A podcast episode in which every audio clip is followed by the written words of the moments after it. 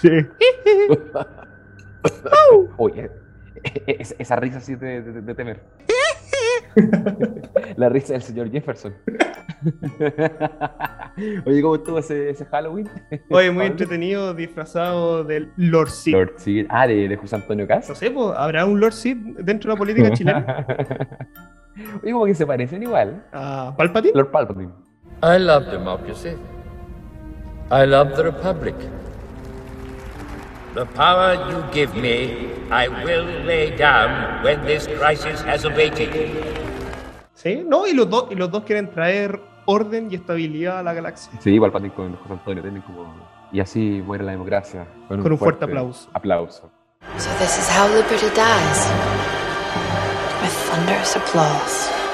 Oye, no, pero- estuvo, estuvo de temer. Estuvo de temer esta, la- las declaraciones de, de Halloween que nos dieron este fin de semana. Sobre todo la- las declaraciones de, de la- de los arbolitos. ¿De los arbolitos? ¿Cuál el arbolito? ¿Cómo cómo que les gusta eso del arbolito, cariño- cariñosito, ¿Te un país más arbolitos? cariñoso? Ah, los cariñositos. Pero son como los cariñositos de, de los Simpsons, ¿hay que estado? Esos que son como de Ah, abuelo. ¿Qué te da Como que son tu bonitos, cariñosito? pero... Aquí, toma tu abracito. ¿Eres un osito cariñosito? Aquí te tengo tu cariñito. ¿Para qué necesita un oso una palanca? Oye, sí. No, No, pero... de Polo, bueno, secretario general de Revolución Democrática, Con sus cuñas. llamando a que va a haber inestabilidad en el país. güey. No, dijo que su pro- el programa de Boric iba a traer una estabilidad, pero eso era bueno porque iban a hacer transformaciones. ¿Quién más que un cuico con guayabera de Ñuñoa te puede decir eso? Oye, oye, oye, no le faltamos el respeto a la guayabera, weón. Que nosotros pusimos de moda hace dos años atrás. Sí, pero ya, pero ya, ya se fueron para otro Sí, extremo. no, se fueron por otro extremo. Oye, pero increíble, Pablo, ahí como, como los extremos se tocan, porque tenéis también un cierto empresario que también dijo que había que votar por Boric para tirar la cagada y el país aprendiera. Ahora tenía este cuico ñuñoíno, Ñuñoa, diciendo que, que también, porque tenía que dar la cagada. Oye, pero tiene 45 años, o sea, tampoco es tan, tan joven. Eh, no, para mí 45 años todavía joven, Pablo. Ah, ya. Puta, Que vos, vos tenés puta. como 40, pues entonces. Para la gente que no sabe, Oye. Juan Pablo nació como en el 80. La reencarnación de uno que nació en 1880 y... Oye, pero. No Pero, entremos en segui- pero Oye, seguimos pero- con, lo, pero- con lo del terror. Tenemos el programa Sí. que al fin está arriba, un 90% parecido al de Jadwe. Pero un 100% con, con el sello propio de Boric, con harto de Claro, errores, matemáticos. Colores, cariñositos, calculadora volvemos. mala, a- Boric. No sé, oye, sí es verdad. ¿Y 30 más 30? Y son 40. Dijo que al 10% le iban a aumentar un cotizaciones. 6% de cotización y eso iba a ser un 18%. O sea, 10 más 6 es 18 para Boris y su comando. El cifra. Oye, no sé si ahí el culpable es él o el culpable es la Universidad de Chile, que no está no, no se está poniendo las pilas porque hay Boris de la Universidad de Chile. Yo creo que si Boric hubiera sido la Católica del Paraíso, bah, hubiera sido ahí un... Claro, Más el, el económico lo hubiese ido muy bien. Sí, hubiera tenido ese profesor que nos enseñaba con whisky, ¿te acordáis? Que hacía clases con un whisky en la mano. Yo, yo no soy tan antiguo, Juan Pablo. Cuando yo entré, Pero él ya no estaba. Pero fumaban en la sala de clases. Oye, pero.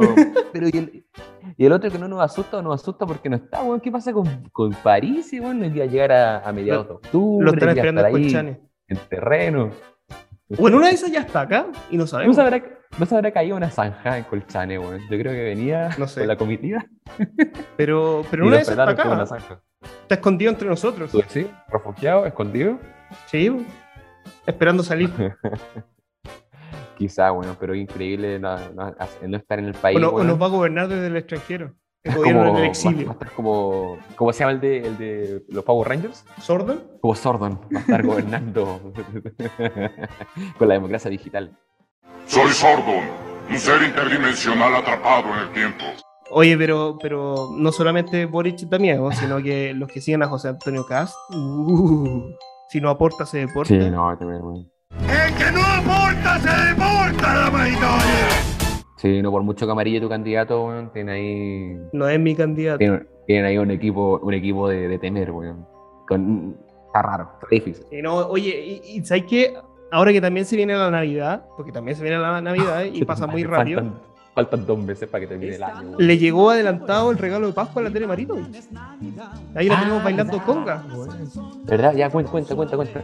Resumido. Ya, resumen. eh, presentaron los de Chile, los de Chile Vamos, Chile Podemos Más, una, un recurso de protección contra la convención y la Corte de Apelaciones lo declaró inadmisible. Y ahora la Suprema lo declaró admisible. Así que ya no son tan autónomas como creían que eran, porque van a entrar a conocer. Ajá. Así que ahí tenemos a Tere Marinovich bailando conga. Vamos a ver cómo, cómo va a resultar cómo va a resultar eso. man. Oye, pero no ha estado, ha estado libre de polémicas, por lo menos no tantas polémicas la convención. Yo Sí, pensaba decir dulce o convención constituyente, pero me quedo con el dulce Boric. Dulce Boric. Oye, ¿sabes qué? Mejor en este vamos, especial de Halloween. vamos con nuestro, nuestro invitado, el gran Eugenio Guerrero. Dulce o chilezuela.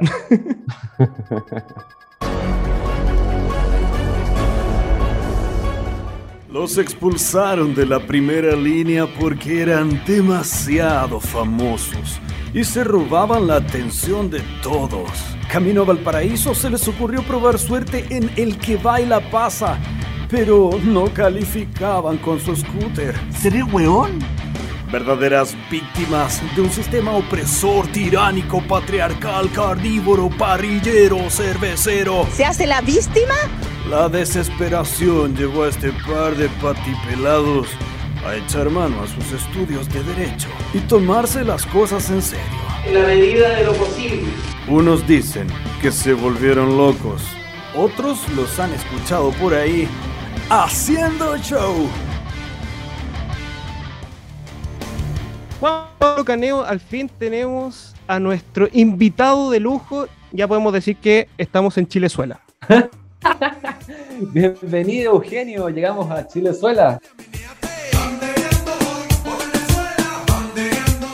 Oye, no, pero estamos aquí con Eugenio Guerrero, director de divulgación de la FPP, periodista de la Universidad Católica Santa Rosa de Venezuela. Trabajó en Cedice, Libertad, think tank también venezolano, eh, y autor de La cultura política del fracaso, estatismo socialdemócrata y los orígenes de la hecatombe republicana de Venezuela. ¿Cómo está, Eugenio? Estimadísimo, bueno, complacido por, por su invitación. Eh, bueno, para tratar temas tan, tan interesantes como ustedes siempre tratan. Y bueno, esperando divertirnos un poco en, en este podcast que con el tiempo ha ido creciendo y, y estoy orgulloso de lo que poco a poco han construido tú y, y Caneo. Y siempre estuve muy orgulloso de que no fueras un enano. Muchas gracias. Oye, Juan Pablo, eh, este va a ser una conversación más distendida. Yo, yo creo que a Eugenio lo conocemos hace bastante Sí, tiempo. Sí, hizo buen Vamos a ver. tiempo. Conversar y no tupirnos como lo hacemos con, con otros invitados. Y me gustaría partir ya algo bien fuerte, porque el 2018, Steve Bannon, hoy en día en desacato por el- la Comisión de- del Congreso de Estados Unidos, que fue el asesor estratégico de Donald Trump, dijo al Mercurio, el mundo se verá obligado a elegir entre dos formas de populismo, el de derecha o el de izquierda. Todos sabemos que esto fue el 2018, Donald Trump ya no está como presidente de Estados Unidos, de hecho no pudo reelegirse. Jair Bolsonaro, que también uno podría considerarlo como populista de derecha, también está entre las cuerdas. ¿Cómo ves tú, Eugenio, esto? ¿Seguimos en esa dicotomía entre elegir entre el populismo de derecha y el populismo de izquierda? ¿O ya lo superamos? Y no, y estamos bastante lejos de, superarlo. Pero lo que pasa es que lo que ha cambiado es la categoría con la que se analiza el populismo y cómo los nuevos movimientos se van articulando en función de esta categoría conceptual, si podríamos decir de alguna forma. Me gustaría detenerme, detenerme súper rápido, es que cuando, cuando se dice se tiene que decantarse por el populismo de derecha o por, el populismo de izquierda, esto no es nuevo. Ya incluso a, eh, finales de los 90 e iniciando los 2000, eh, ya por ejemplo, eh, venía advirtiendo que el populismo iba a ser la nueva regularidad de la política occidental. ¿ok? Y entre ellos otros autores, John Lewis Gaddis, por ejemplo, se acercaban un poco a cómo se iba a fragmentar, pero fundamentalmente Francis Fukuyama, en su libro El, fin de la historia del último hombre. Si bien eh, Francis Fukuyama ha sido muy criticado, eh, poco leído, pero muy criticado, él advirtió precisamente que la nueva escisión dentro de las democracias liberales era que por un lado iba a existir la megalotimia, que era esta soberbia de la propia particularidad que es eh, fundante de los movimientos populistas de derecha, versus la isotimia, que es este igualitarismo extremo que se, iba a, que se iba a buscar dentro de las democracias con ciertos criterios identitarios. Entonces, básicamente fue un vaticinio eh, bastante riguroso que nadie se esperaba, pero para ese momento tenías que haber evaluado muy bien qué estaba pasando con las democracias liberales, pero ya desde hace mucho tiempo personas como Hayek, por ejemplo, a mediados de los 70 ya advertían que las democracias liberales iban a comenzar a erosionar. Entonces lo que trato de decirte con esto es que esta, este temor y este acercamiento que el populismo eh, iba a ser esta regularidad, como le llamaba Casmude, yo pienso que es así, va a seguir siendo así y es muy difícil que deje de ser así. Oye, y en ese sentido, los moderados, porque según Steve Bannon, los moderados aquí no tienen nada que, que tocar. ¿Tú consideras que eso es así? No, los moderados, si no existieran, no existiera la democracia liberal. Ese es el tema. Porque si los, modera los moderados son los únicos, son los únicos que logran en cierta medida que cualquiera de los dos extremos corran un poco el cerco. El, el, cerco no hacia el centro, yo sí, yo dudo mucho que exista algo así como el centro político, pero sí a valores liberales que te permiten que ni los criterios identitarios, ni, la, ni el ataque al pluralismo, ni el antielitismo, que son las características fundamentales de, de lo que el populismo adversa, sean eh, determinantes a la hora de hacer política liberal.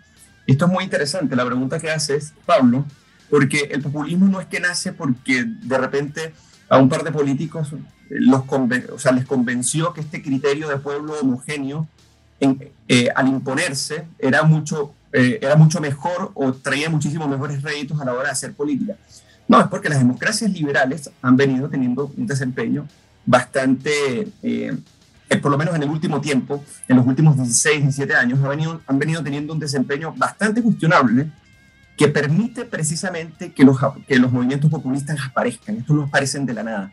¿Okay? Entonces ahí hay que hacer una autocrítica y, a mí me gusta mucho el análisis que hace un tipo que se llama eh, Peter Mayer, por ejemplo, que es lo que evaluó lo que estaba pasando en Europa y en Estados Unidos, pero fundamentalmente, o sea, una perspectiva eh, histórica y teórico-política y con muy buenos datos, es que la democracia liberal en el mundo se ha venido corporativizando. Entonces, cuando tú eliges a, a través de los partidos un cierto liderazgo, estos partidos, más cuando son eh, bipartidismos, terminan defendiendo más sus intereses corporativos que alguna pretensión de cambio según, el, eh, según los anhelos de los propios electores. Entonces el populismo no es que nace de la nada y por ende, y como la democracia liberal no solamente se comporta así, sino que se va a seguir comportando de esa manera, porque no tiene incentivos para hacerlo de una manera eh, distinta, sino más bien adquiriendo en cierta medida algunas categorías del populismo para poder enfrentarlo entonces, por ende, va a seguir siendo una regularidad, a mi criterio. Oye, un comentario antes de que Juan Pablo entre a intervenir.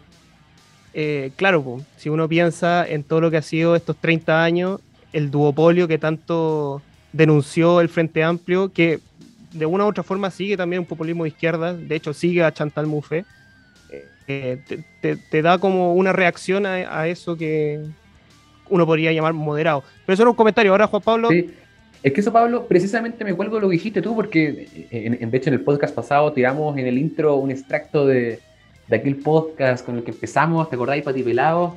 En Pati Pelado nosotros, de hecho, comentamos en un momento, un 10 de octubre, si no me acuerdo, no me recuerdo, del 2019, eh, el tema de los consensos. Y claro, decíamos que en Chile no pasaba nada, porque la cultura de los consensos, qué sé yo. Pero justo en ese tiempo yo estaba también como medio, medio enrollado en el tema de, la CLO y Chantal y todo este cuento te das cuenta de que a veces los consensos en realidad ocultaban ciertas miradas que se empezaban a desarrollar en las orillas de la sociedad y en algún momento se apoderaban de la sociedad y reventaban mediante estallido. Y esa quizás es mi preocupación, Eugenio, de cuando hablamos de, moderación, de si la moderación en realidad es posible de resguardar, pero más allá. Tú hiciste una separación entre moderación y centrismo. ¿No es lo mismo? No, eh, no, no, para nada porque El centrismo, porque el centrismo puede estar desprovisto de valores, puede ser coyuntural, puede ser simplemente eh, tomar un pedazo de la torta de una coyuntura política en específica, las razones por las cuales vas al centro, más allá de definir el centro. En cambio, la moderación, que, o sea, el ejercicio de la política, hablando ontológicamente, si buscamos una ontología de lo político, de la política, disculpa, sería que la política no es más que una actividad de la sociedad eh, dirigida a organizar sus diversidades. Por ende, la única forma de organizar esas eh, diversidades es ser moderado. Por ende, se, postula como una virtud. ¿ok?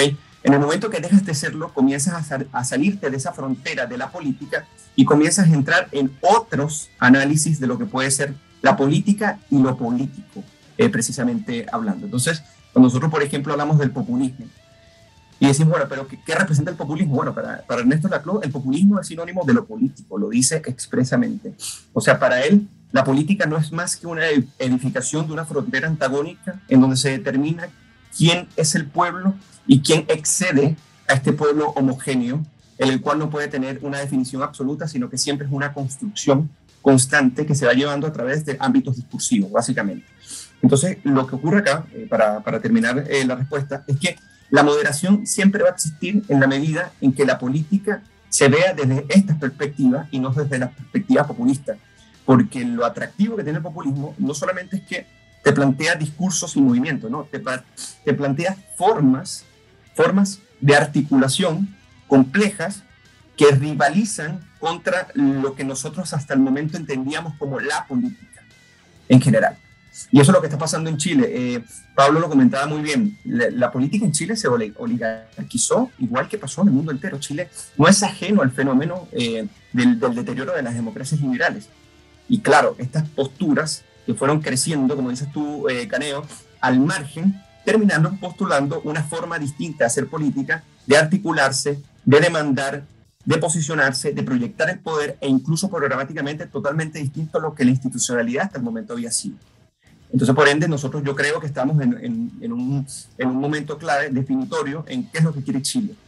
La política... Pero eso no tendrá, perdón, pero eso no tendrá que ver precisamente el surgimiento de este populismo y esta, esta cultura que es un poquito más, más radical de derecha a izquierda, precisamente con esta cultura del consenso de la moderación, que yo me acuerdo alguna vez haberle visto a Rothbard, que, que igual después podemos tocarlo en su populismo libertario más adelante, pero me acuerdo que hablaba mucho de que las ideas tienen que eh, ser, eh, apasionar de tal forma que nos tienen que convocar incluso a levantar barricadas, obviamente teniendo en el contexto de, de como hablaba Rothbard, pero quizás eso pasaba, de repente cultura en los años 90, los años 2000, muchos jóvenes en la universidad que se entretenían con esto, este juego revolucionario, pero después llegaron a la adultez y encontraron que la política en realidad era mucho más fome, viendo la política desde el show.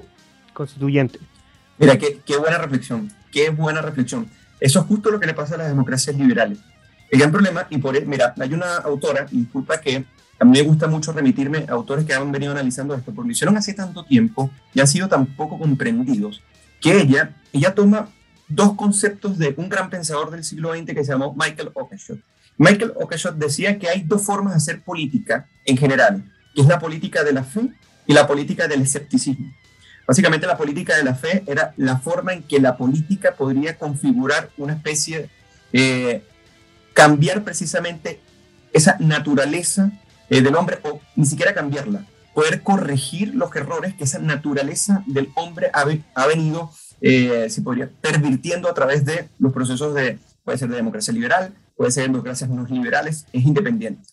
Y la política del escepticismo es aquella que precisamente no confía en que los instrumentos políticos desde el gobierno tengan realmente capacidad transformadora de lo humano y de la forma en que se articule lo humano. Entonces llegó una autora que se llama Margaret Canavan y dijo ya, lo que está pasando con el populismo y la democracia liberal es que el populismo, la, la democracia, disculpa, en vez de la política, tiene dos caras, una cara pragmática y una cara redentora.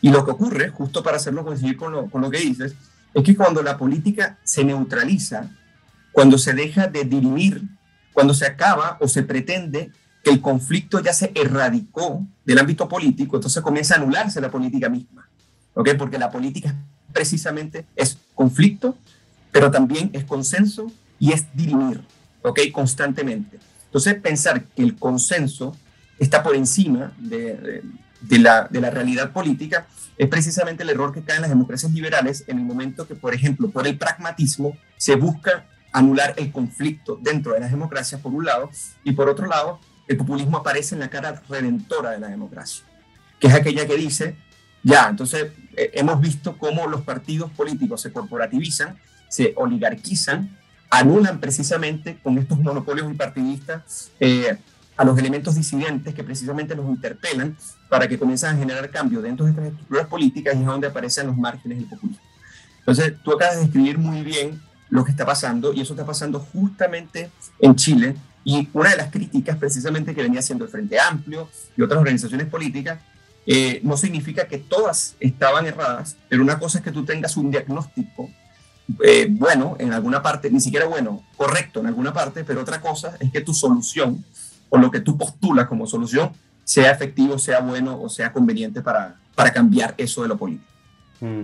Oye, pero entonces tú igual, tú igual consideras la idea del, del conflicto, por lo que te noté, ¿no? Dentro de la, de la democracia, imagino obviamente conflicto eh, institucionalizado, pero sí esa lógica dentro de lo que se debe entender como política. Sí, mira, es que, mira... Amigo y enemigo. Eh, no, o, sea, existe eso en política. Soy hay un autor que se llama Angelo Panebianco, que a mí me encanta él, porque él, eh, él, es un liberal que evalúa las falencias del eto liberal para entender la política. Y una de esas falencias precisamente es que el etos liberal en muchas ocasiones no te permite conocer el concepto del enemigo, ni siquiera considerarlo, porque tienes una antropología del hombre muy ajena precisamente a explicártelo en términos de lo político. Y por ende, el, liberalismo ha venido cambiando, ha venido mutando, ha venido complementándose con ciertos elementos republicanos, por ejemplo, eh, con ciertos elementos incluso conservadores también. Eh, el liberalismo en la acción política, eso es a lo que me refiero, no en sus bases valóricas. ¿okay? Ahora, cuando uno considera el conflicto, eso siempre ha estado desde que la política es política, incluso lo que yo definí como política o sea, o sea, dirigir una sociedad, o sea, la actividad en la que la sociedad dirige para mediar sus diferencias o dirimir estas diferencias, lógicamente porque las diferencias generan conflictos. Pero estos conflictos pueden ser canalizados a través de un marco institucional que te permita precisamente que los consensos tengan sentido. ¿Ok? Entonces, el conflicto siempre va a estar. Incluso suprimir el conflicto está desde las aspiraciones platónicas hasta las aspiraciones marxistas, por ejemplo. Es decir, bueno, el conflicto es suprimible, pero en el momento que suprimes el conflicto, suprimes la política. ¿Y qué sustituye la política? El terror y la violencia, el silencio. Por ejemplo, cuando tú te acercas un poco a Ana Arendt, Ana Arendt decía, bueno, como la violencia, o sea, como la violencia es un fenómeno que está siempre al margen de lo político, y al ser nosotros políticos, por estar dotados del don de la palabra, en el momento que se recurre a la violencia, se acaba la política. Por eso también no me gusta mucho esa frase que dicen por ahí, la violencia política no existe algo como violencia política, existe violencia en política, porque la violencia no puede ser nunca política, porque la política fue la forma en que el ser humano logró organizarse a través de un conjunto de diversidades para vivirla institucionalmente, precisamente para controlar la violencia a través de un aparato estatal por un lado y erradicarla, no erradicarla, controlarla en el, en el elemento civil. Por eso que a mí me parece que eso como violencia política no existe. Existe violencia en política una de las cosas que me gusta siempre conversar con Eugenio es que sabe bastante. Y en ese sentido, eh, de verdad que, es un lujo tenerlo en este podcast para toda la gente que nos está escuchando. Oye, pero aterrizando un poco más en el ámbito local, eh, Eugenio, al menos las encuestas dicen que quien estaría entrando en segunda vuelta sería Gabriel Boric, quien él mismo también ha dicho que es seguidor de Chantal Mouffe y de Ernesto Laclau, eh, en este sentido de populismo de izquierda. Eh, de hecho hay un video con Mochati, si no me equivoco, dando vueltas por ahí, pero eh, que también iría a segunda vuelta sería José Antonio Cast. En ese sentido, me gustaría hacerte dos preguntas. Una con respecto a la figura de José Antonio Cast, porque si uno lo mira, pareciera ser que es un candidato de la derecha tradicional de los 90-2000, que venía un poco autoritaria, eh, libre mercadista, etcétera, etcétera. Y lo otro me gustaría preguntarte por el Partido Republicano. Porque una de las cosas que uno ve investigando en redes sociales, eh, viendo algunos tweets, eh, viendo las declaraciones de algunos candidatos a diputados de ese partido, claro, uno pensaría que uno se denominan patriotas, y ese movimiento viene de Donald Trump, de Estados Unidos, que se, denominaban a sí mismos patriotas. Dos, eh, si uno mira también el, el programa, relativizan el cambio climático, algunos de sus candidatos son antivacunas, algunos eh, llegan al extremo incluso de, con la inmigración a decir que si no aporta, se deporta, y lo dicen expresamente en su, en su flyer, eh, exaltan los valores patrios, tienen un cierto autoritarismo, no sé si tú alcanzaste a ver, pero al menos en su programa, en la parte de, eh, de extender el, el estado de excepción de emergencia básicamente es un estado de sitio sin autorización del Congreso donde uno puede detener e incluso tener prisioneros en lugares no destinados para el efecto, sino a discrecionalidad del presidente de la República. Entonces, y también para mí lo más preocupante creo que el aislacionismo que, que uno ve también con el no más ONU y la reducción de embajadores y cónsules que, pretende también el programa de José Antonio Caz. En ese sentido, ¿cómo lo ves esas dos figuras, tanto Caz como el Partido Republicano? Y perdónenme si fui un poco, un poco extenso. Sí, perdón, perdón Pablo Paulsen, eh, solamente como para acotar un poco. A partir de todo lo que dijo Pablo, tuve Eugenio en contra. Y entonces, ¿que, que José Antonio en este caso sería populista realmente? ¿O quizás demagogo más que populista? O quizá otro concepto. Gracias, Chascón Caneo.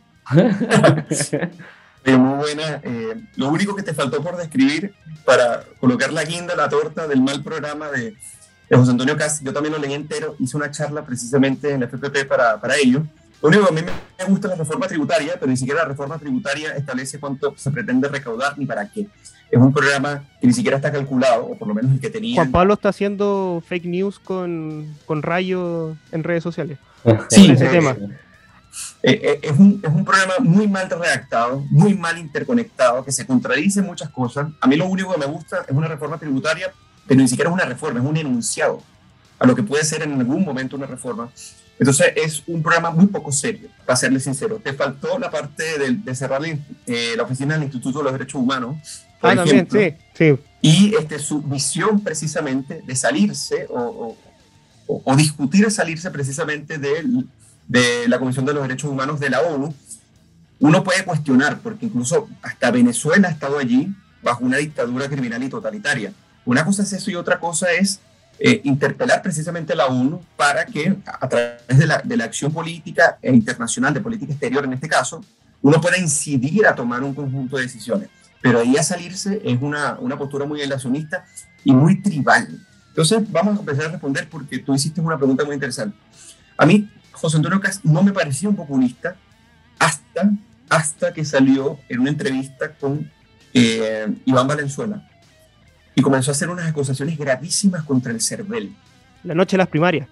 Exactamente. Y esa noche, eh, cuando Iván Valenzuela le pregunta de manera muy inteligente, bueno, ¿cuáles son tus pruebas? Simplemente se deja a una intuición que él tenía con respecto, o sea, no tienes testigos para poder constatar que, hubo un fraude, pero tú garantizas que hubo un fraude, me imagino por la distribución estadística que hay en los votos, pero, pero no ni siquiera sistémico, por ejemplo, muy a lo Trump, ¿no? Entonces, asegurar y atacar el CERVEL de esa manera, pero también interpelar de manera personal, en este caso a Alfredo Yonan, por ejemplo, diciéndole por televisión, decídete si eres un político, o sea, si eres un operador político o eres un técnico para estar el CERVEL. Ahí comienza la transformación populista de José Antonio Cast.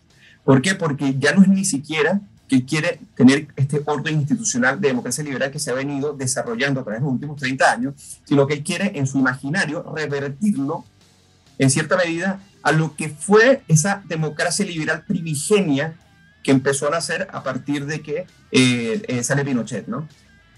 Y lo que a mí me impresiona es que la manipulación populista que él ha hecho precisamente de esto es lo que llama Paul Taggart, un gran teórico historiador del populismo, en un libro que se llama Populism, se llama El Heartland.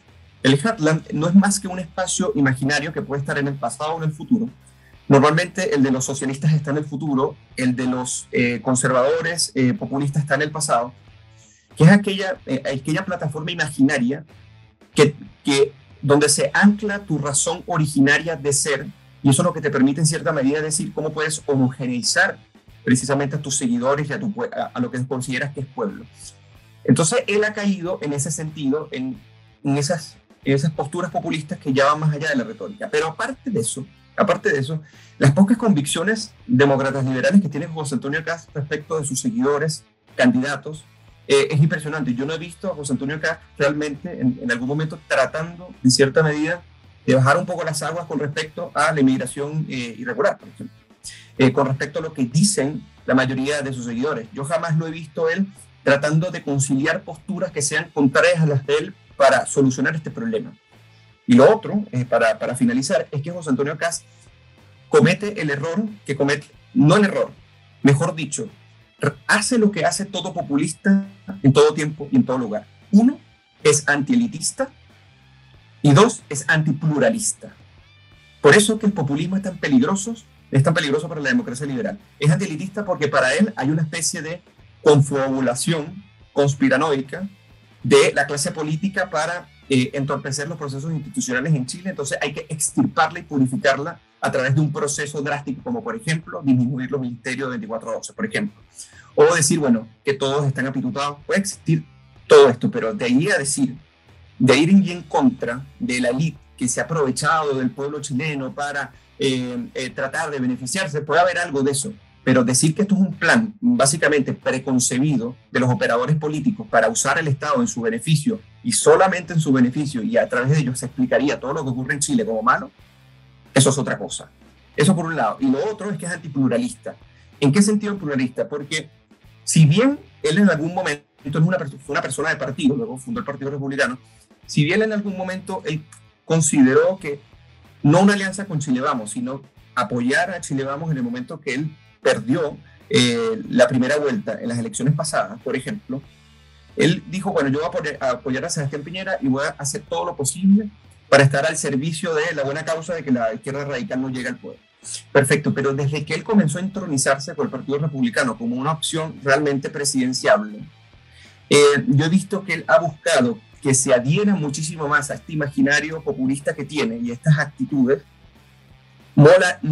eh, moralizadoras de la política, que es lo que hacen los populistas eh, normalmente, para que los demás partidos de la coalición se adscriban precisamente a ese imaginario y esa forma de comportarse. Entonces, para mí, si es un populista, José Antonio Cas, me parece que ha comenzado a transformarse en un populista eh, claramente.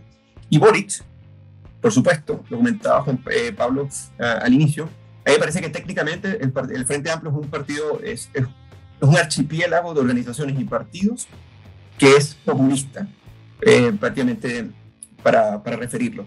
Pero además su candidato, su candidato es populista por su programa, populista por la forma de articulación y también por cómo dicotomiza y problematiza el espacio político a través de bandos enfrentados. A pesar de que retóricamente en algunos debates y en algunas declaraciones pretenda que no sea así, eh, son más sus acciones, sus actitudes y sus programas que apuntan hacia ello que otra cosa.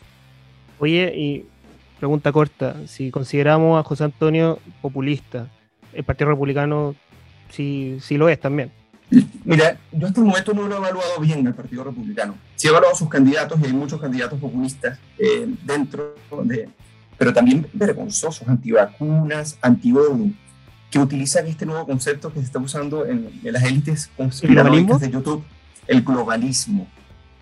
El globalismo es, ahora el nuevo chivo expiatorio, es, es el troyano eh, de la ONU, que le dan poderes impresionantes. Mira, yo discutía hace... La, la, Agenda 2030, ¿no? Es como también parte el de... Gran reset, el gran reset, ¿no? El reseteo, Eh, sí. Claro, entonces, a mí me impresiona esto porque esto puede ser un término que en algún momento se, se, considere incluir en la ciencia política. ¿Quién sabe? Pero y no significa que si no se incluye la ciencia política no lo puedes tomar en, eh, en serio, para nada, no trato de decir eso.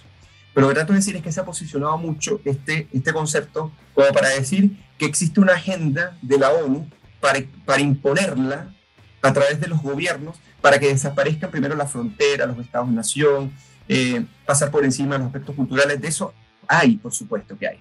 O sea, nosotros no podemos negarlo, pero el decir que hay un plan preconcebido para que esto se ejecute solo por la ONU y que la ONU básicamente domina el mundo y que la ONU va a lograr dominar el mundo es darle más poder a la ONU de lo que tiene realmente para poderlo ejercer. Si hay intencionalidad, yo creo que sí, porque uno lo ve con ciertas agendas educativas, por ejemplo, uno lo ve con, eh, con ciertas promociones de derecho, uno lo ve con ciertos análisis de la política internacional, pero por supuesto, pero de que haya un plan preconcebido para dominar al mundo a través de una agenda para anular las diferencias nacionales, culturales, educativas, ya eso es bastante decir. Oye, yo eh, tengo unos videos de Juan Pablo ahí en la marcha, no voy a decir Oye. dónde, pero gritando no más ONU. eh, Oye, ¿de así qué que se, se se los puedo mandar. Revelar ese, pasado. Oye, hablando Oye, de, de- no, no, pero déjame a mí humorista- terminar antes, Juan Pablo, Ya, antes de pues, darte Pablo, ya, todo el dale. espacio, porque yo sé dónde vas a ir con tu pregunta, pero me gustaría cerrar un poco con, con esta pregunta, Eugenio, de ahí ya me callo para siempre, al menos hasta que Juan Pablo desarrolle el otro tema que vamos a conversar. ¿Te vas a callar? Pero una de las cosas que se dijo de Donald Trump, al menos en Estados Unidos, es que los padres fundadores pensaron en Donald Trump. O sea, que en algún momento iba a gobernar Donald Trump. Y de cierta forma la institucionalidad pudo hacer algo para frenarlo a, este líder populista. Pero ¿cómo lo ves tú, Eugenio, con respecto al nuevo presidente, que puede ser un populista de izquierda o un populista de derecha, en todo un rediseño institucional que, no, que al parecer la convención tampoco quiere limitar el poder? Entonces, ¿cómo ves esto? Y después, Juan Pablo, tú le das con todo el tema que quieres, que quieres hablar. Mira, yo, yo a Joe Biden lo veo siendo más un demagogo de izquierda que un populista propiamente dicho. Incluso el, el discurso, a mí no me gusta Biden, me parece que su No, pero programa... te está hablando de, de Chile también. Ah, ya. Con perfecto. respecto al, a- si es que sale alguno de los dos, ¿cómo lo ves tú con el diseño institucional en la Convención Constitucional? Que no vamos Ya. a tener una limitación al poder. Sí, mira, esto, esto es muy interesante porque Jo- José Antonio Cast tiene eh, esta retórica populista, populista, actitudes populistas, y claramente ha empezado a ser un populista, no significa que siempre lo haya sido, por lo menos eso a mi juicio, ¿ok? Pero una de las cosas que no hace populista José Antonio Cast es que él quiera un rediseño institucional, sino él lo que quiere es volver a los orígenes que hizo de la institucionalidad, precisamente aquella plataforma para el progreso y, y, porque, y para que tuviéramos eh, riqueza, prosperidad, ¿no? Entonces, en ese sentido, no lo hace un populista consumado. Pero a Gabriel Boric, eh, por supuesto que sí. Aquí hay un rediseño total, y más cuando uno lee el programa eh, de Gabriel Boric y lo analiza, hay un rediseño total de cómo ha venido funcionando la democracia liberal en Chile, en política exterior, en materia de seguridad, en materia de democracia y en materia económica, ¿no? Entonces a mí me parece que sí hay una, no solamente una intencionalidad, sino que hay un, hay un programa precisamente para ejecutarlo a través de una serie de procesos para que esto se logre eh, de una manera sistemática. Incluso cuando uno ve las declaraciones de Nicolás Grau, yo creo que este lunes es que sacan el, el- ya el programa eh, completo, no el que tenían publicado hasta hace poco. Ahí vamos a tener la, la certeza, pero si hay un rediseño total, en José Antonio Cast no hay un rediseño total. eh, y se parece mucho a esta dicotomía, pero eh, a la inversa, ¿no? Eh, creo yo. Ah, no, eh, posiblemente sea básicamente la misma, Pablo. O sea, o sea, Joe Biden quiere en cierta medida hacer un cambio sustancial en la institucionalidad latinoamericana re- respecto a la distribución del ingreso, pero no como Gabriel Boric quiere hacer de la política, de la seguridad, de la política exterior de Chile. Incluso por eso, en ese sentido, Joe Biden aún no es un populista consumado, si, podríamos decir. En cambio, Gabriel Boric sí. Ahora, Donald Trump eh, se convirtió, se fue convirtiendo en un, populista y en un paradigma del populismo mundial. Pero José Antonio Cast, a pesar de todo lo, que les comenté, habría que verlo en el poder. Es, muy difícil poder predecir, o pronosticar, pero tal como él se ha postulado ser y cómo, y cómo quiere lograrlo, implementarlo, según este programa eh, eh, inconexo, poco riguroso, un programa de una persona que jamás, me imagino yo, se había visto y iba a llegar a estar en los primeros en las encuestas. Eh, me parece que en cierta medida en política exterior sí hay, una, eh, hay un cambio total con respecto a lo que hemos venido haciendo como demócratas liberales. En economía, no, o sea, en economía incluso es más liberal que Sichel, eh, va- vale la pena decirlo, eh, pero no es una reforma tributaria como tal, sino que es una propuesta de, de- bajar impuestos, pero no hay una interconexión de cómo se va a hacer, cuánto se quiere recaudar y hasta, hasta qué se quiere llegar y qué es lo que se va a financiar, vale la pena decirlo, pero en todo lo demás, por ejemplo, en aumentar el estado, la capacidad del Estado para estado de emergencia, estado de excepción, por ejemplo, ya eso ya no tiene nada que ver con el populismo, ya tiene que ver más con un talante de, de cierta concepción de que el Estado debería, en cierta medida, organizar y ser el garante fundamental del orden desprovisto precisamente de la sociedad civil. ¿Ok? O sea, simplemente es la traslación del poder que tiene la sociedad civil para frenar procesos políticos que puedan tiranizarla a devolver la confianza a este leviatán. Es la visión hobbesiana. Acuérdense que Hobbes, por ejemplo, él decía, bueno, existen dos tipos de miedo que pueden regular la acción política. El miedo a la disgregación y el miedo a la sanción. Entonces, es preferible el miedo a la sanción para que pueda existir institucionalidad y a través de, de allí se regulan los procesos políticos y este miedo a la sanción se ejerce a través del Estado o miedo a la disgregación o el, o el ¿no? que, que sería la, la guerra civil. Entonces, Kass tiene esa visión no un naturalista o, no liberal, si podríamos decir de, alguna medida, sobre la sociedad civil. Entonces hay una confianza en el poder estatal, en el poder de la represión, el alcance y la posibilidad moral que tiene para dirigir los procesos institucionales de una manera no menor. Incluso cuando uno va al programa, en la confianza que tiene precisamente para dinamizar eh, las Fuerzas Armadas y la inversión en las Fuerzas Armadas, te das cuenta precisamente que está esa eh, confianza moralizadora del poder militar como parte de la fisonomía del poder político en Chile. Todo tuyo. Oye, Eugenio, pero para salirme un poquito. Por fin, Pablo, porque que Pablo se emociona con Eugenio, bueno, y al final no me deja hablar y. No, tremendo. Vamos a tener que hablar ahí con Tulio y Patana para que hagan algo al respecto. ¡Basta silencio! Oye, no, saliendo un poco del contexto quizás más, más electoral, más de José Antonio o de Boric, que, que igual siento que poco se ha tratado en general, eh, el temor que también podría representar Boric en el gobierno, además de José Antonio. Eh, yo quiero ir al punto del populismo en sí mismo, o sea, que la gente entienda que cuando nosotros estamos hablando de populismo, cuando Eugenio está hablando de populismo, no lo, no lo dice en tono peyorativo, como cuando dicen los periodistas en la tele, sino que lo dice desde el concepto técnico eh, de la ciencia política, de lo que es el populismo. Y en eso, Eugenio, tengo la duda, eh, el populismo siempre es malo, siempre, siempre es criticable, siempre es un mal método. ¿Es posible, por ejemplo, plantear un, un, un, populismo liberal, por ejemplo? Yo creo que tenemos un, un caso súper cercano a Chile, Javier Milei. Yo creo que Javier Milei es, sin lugar a dudas, quizás a nivel mundial, el mayor representante del populismo liberal, si es que eso es posible. ¿Qué te parece ese fenómeno, Eugenio?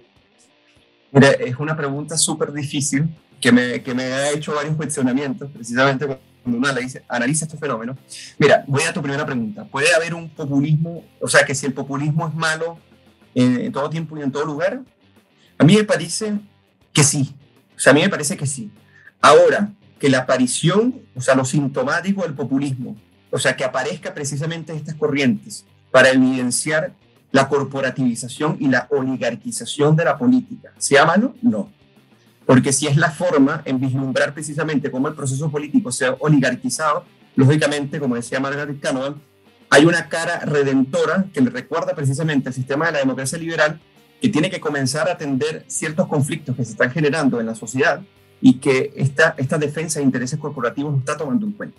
Básicamente estamos hablando, creo que se los digo, estamos hablando del caso eh, en Chile, por ejemplo. Ahora, el populismo, o sea, como, como esta forma de articulación política que, como les comentaba hace, hace rato, que edifica una frontera, una frontera antagónica entre aquello que se considera pueblo y aquello que lo excede, o lo que sería el antipueblo, a me parece que siempre es malo en todo tiempo y en todo lugar. ¿Pero por qué? Porque el populismo, como les comentaba al inicio, es antilirista y antipluralista. Y, el, y si hay una de, una de las principales virtudes de la democracia liberal y del liberalismo fundamentalmente, es el pluralismo. Tú para poder llegar a un concepto de pueblo o una, una forma, eh, bueno, eso lo podemos tratar después, o una forma de dispensación de lo que puede ser el pueblo, no necesariamente tiene que ser un elemento homogeneizante, ¿ok? Porque tú puedes ser pueblo en virtud de, de una ciudadanía compartida que te permite que la pluralidad aflore y a través de ello se ejerza la política liberal. Eso es claramente, eso es claramente una concepción de pueblo no antiliberal. Pero la concepción de pueblo del populismo es antiliberal. ¿Por qué? Porque cuando tú dices que, que no, no qué es el pueblo, sino qué no es el pueblo, estás generalizando precisamente hasta dónde puede llegar a ser los que, los que conforman ese pueblo. ¿Qué significa? Que yo no puedo llegar a ser parecido a lo que ese no pueblo es. Y en ese sentido siempre es peligroso, porque entonces los enemigos del pueblo están por todos lados. Por ejemplo, los que están de acuerdo con la inmigración irregular, los que están de acuerdo con, no sé, con, no con que la inmigración sea un derecho, pero sí este, que, que no haya, eh, no sé, persecución o, o, no montar una policía que persiga a la inmigración irregular, por ejemplo. Pero, Eugenio, decir, disculpa, pero sí. quizás, claro, como, como por lo mismo hablar de un populismo con, con, el apellido quizás liberal, insisto, como, como quizás analizándolo de la manera de que sea posible, viendo, por ejemplo, no sé, pues hay este libro, por ejemplo, de, de, Spencer, de Herbert Spencer, El hombre sí. contra el Estado, que ya es una separación, o incluso la otra vez conversamos con Pablo de un, liberal, un radical chileno en realidad del siglo XIX, Valentín Letelier, que le escribe, por ejemplo, ellos y nosotros, o sea, los liberales y los autoritarios. O sea, plantear esa forma de división de la sociedad o, o anti-élite, como podría ser, entre, claro, entre, entre la masa social, entre los individuos, versus quizás un Estado autoritario. O eso quizás ya no, estoy simplificando y quizás eso no sería populismo y estoy yo equivocado. Sí, lo que pasa es que eh, identificar, eh, o sea, identificar con quién estás y en con, o sea, con quién estás y con quién no, o identificar en contra de quién estás, son los que determinan las diferencias realmente en, lo que es el populismo. Pero el populismo no solamente es decir nosotros y ellos. Eso es una condición necesaria, pero no es una condición suficiente, porque toda organización política siempre busca diferenciarse de otra y explicarse incluso en términos dialécticos, ¿me entiendes? E incluso en términos antitéticos. Yo, yo puedo definirme en función que no sé mucho qué soy, pero sé que no soy. Por ejemplo, eh, varios partidos, no voy a decir nombre para no, no entrar en conflicto, básicamente puedes decir. No, no saben lo que son, pero sí saben qué no son. Vamos a suponer, somos liberales eh, no sabemos qué tipo de, de, liberalismo defendemos o qué corrientes liberales nos, nos, suscribimos para poder decir que somos, pero sabemos que no somos conservadores, por ejemplo. No, Entonces, la, la definición. Perdón, perdón, perdón. Exactamente. Entonces, eh, ese, ese elemento es, es, fundamental. Pero cuando uno habla del populismo liberal, a mí me parece que es un oxímoron, no se puede ser populismo y, y, no se puede ser populista y liberal al mismo tiempo. Ahora, sí puede ser popular. Roberto, decirte. Me, me voy a ir rápidamente a, a una, una explicación muy, muy no sé si es sensata, pero, pero sí posible. Cuando las personas se dicen patriotas, por ejemplo, ¿cuál es la diferencia entre un patriota y entre un nacionalista, por ejemplo? O sea, no, no yéndonos a, los niveles de Trump o, de Cass. Bueno, que el, que el, patriotismo o el patriota es, es una acepción individual de una conexión cultural con aquellos valores que, o aquellos recuerdos comunes que forjan esa idea de grupo, de nacionalidad, de lenguaje, de interrelación pero siempre es individual. En cambio, cuando se habla de nacionalismo, ahí sí hay eh, una colectivización forzada a través de la virtud de la nación por encima de las individualidades, incluso en detrimento de las individualidades, porque estas siempre serían bastardas frente al concepto eh, de nación que configura precisamente la existencia de la comunidad política. ¿ok? Entonces, cuando uno va a, hacer una disgregación con respecto al, populismo, si el populismo puede ser liberal o no, yo creo que una cosa es ser populista y otra cosa es ser popular. Por ejemplo, nosotros tenemos ejemplos que, por ejemplo, Ronald Reagan es un ejemplo perfecto de lo que es ser popular sin caer en el populismo, por ejemplo. Margaret Thatcher es un perfecto ejemplo de cómo ser popular sin ser populista. Los, hay teóricos políticos, mm. como por ejemplo Francisco Panixes, que la catalogan como una populista, Margaret Thatcher, y a Ronald Reagan, pero es porque ellos ven el mundo siempre bajo los ojos del populismo, porque definen la política en términos de ello, entonces eh, son coherentes con su propia tradición. Pero eso no es ser populista, incluso yo no sé si ustedes llegaron a, a leer un libro de, de, Mark Lila que se llama El regreso liberal. Y El regreso liberal sí. es un libro muy interesante porque Mark Lila en el 2018 se molesta cuando lo publica porque Donald Trump gana. ¿Y qué significa que Donald Trump gane? Bueno, que se perdió lo que él llama la dispensación eh, o sea, la dispensación eh, Roosevelt.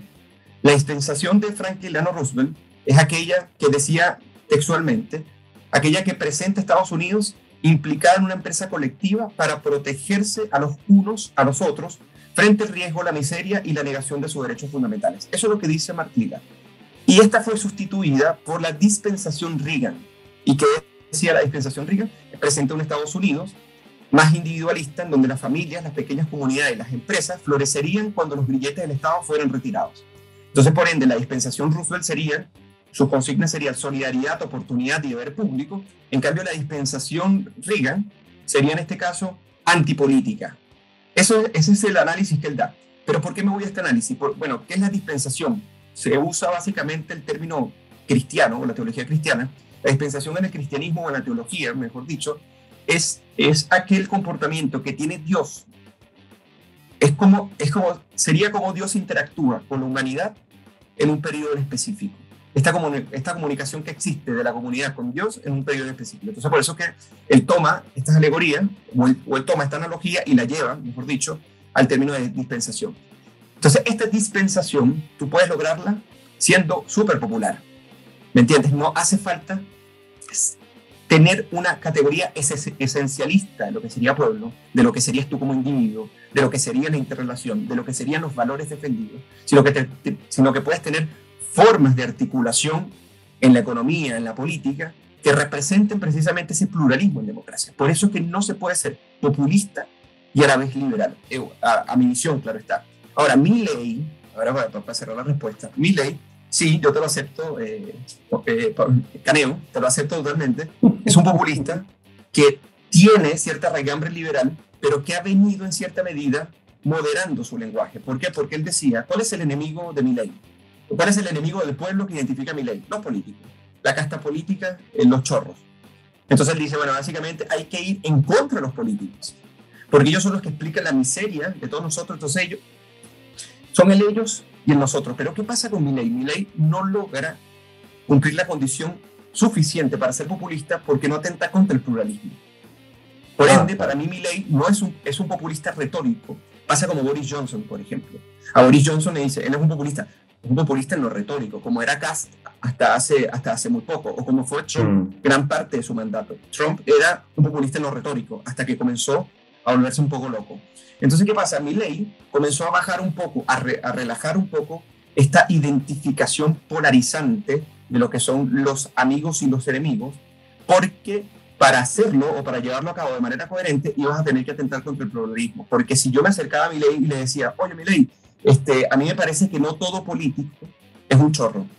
Y a mí me parece que la política de partido es muy interesante para, eh, para que sean intermediarios entre el Estado y la sociedad civil. Y él, diga, y él diga, no, la política simplemente roba a través de los impuestos. Te va a llegar un momento que, si yo no pienso de esta manera, entonces tú eres un antipueblo. Eres parte de la corporación política influida y enajenada por esa visión eh, socialista, por ejemplo.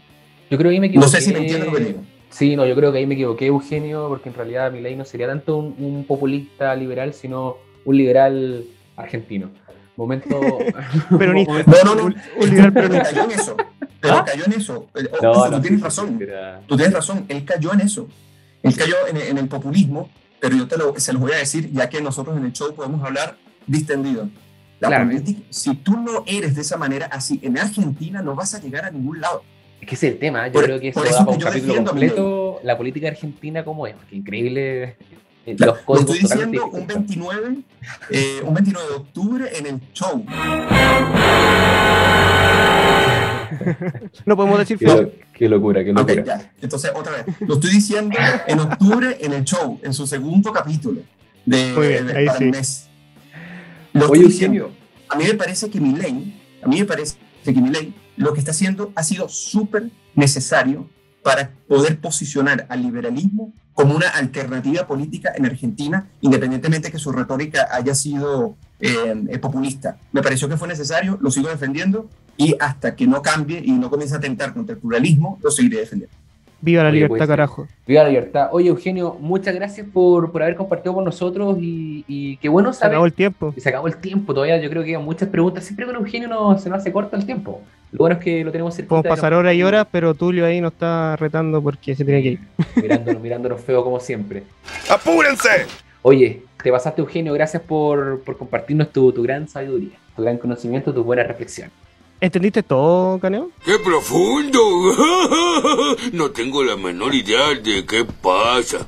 Puta, ahí, ahí, te- te- tengo nota, tengo nota. Tengo que revisar mi, mi apunte. Hay que escucharlo de nuevo. Oye, muchas gracias a ustedes y, y- y no, y- y no se pasen de humilde porque ustedes también son muy, muy, son personas muy formadas, muy formadas, a las cuales yo respeto muchísimo y siempre disfruto conversar con ustedes porque yo también aprendo muchísimo de ustedes. Son personas muy formadas y, y súper inteligentes. Así que para mí es un honor, un gusto participar en el show y encantado para cuando gusten nuevamente. Muchas gracias, Eugenio. La próxima en off, presencial y con una cervecita en mano. Nos vemos Obvio. en un próximo capítulo de El Show. Nos estamos viendo. Chao.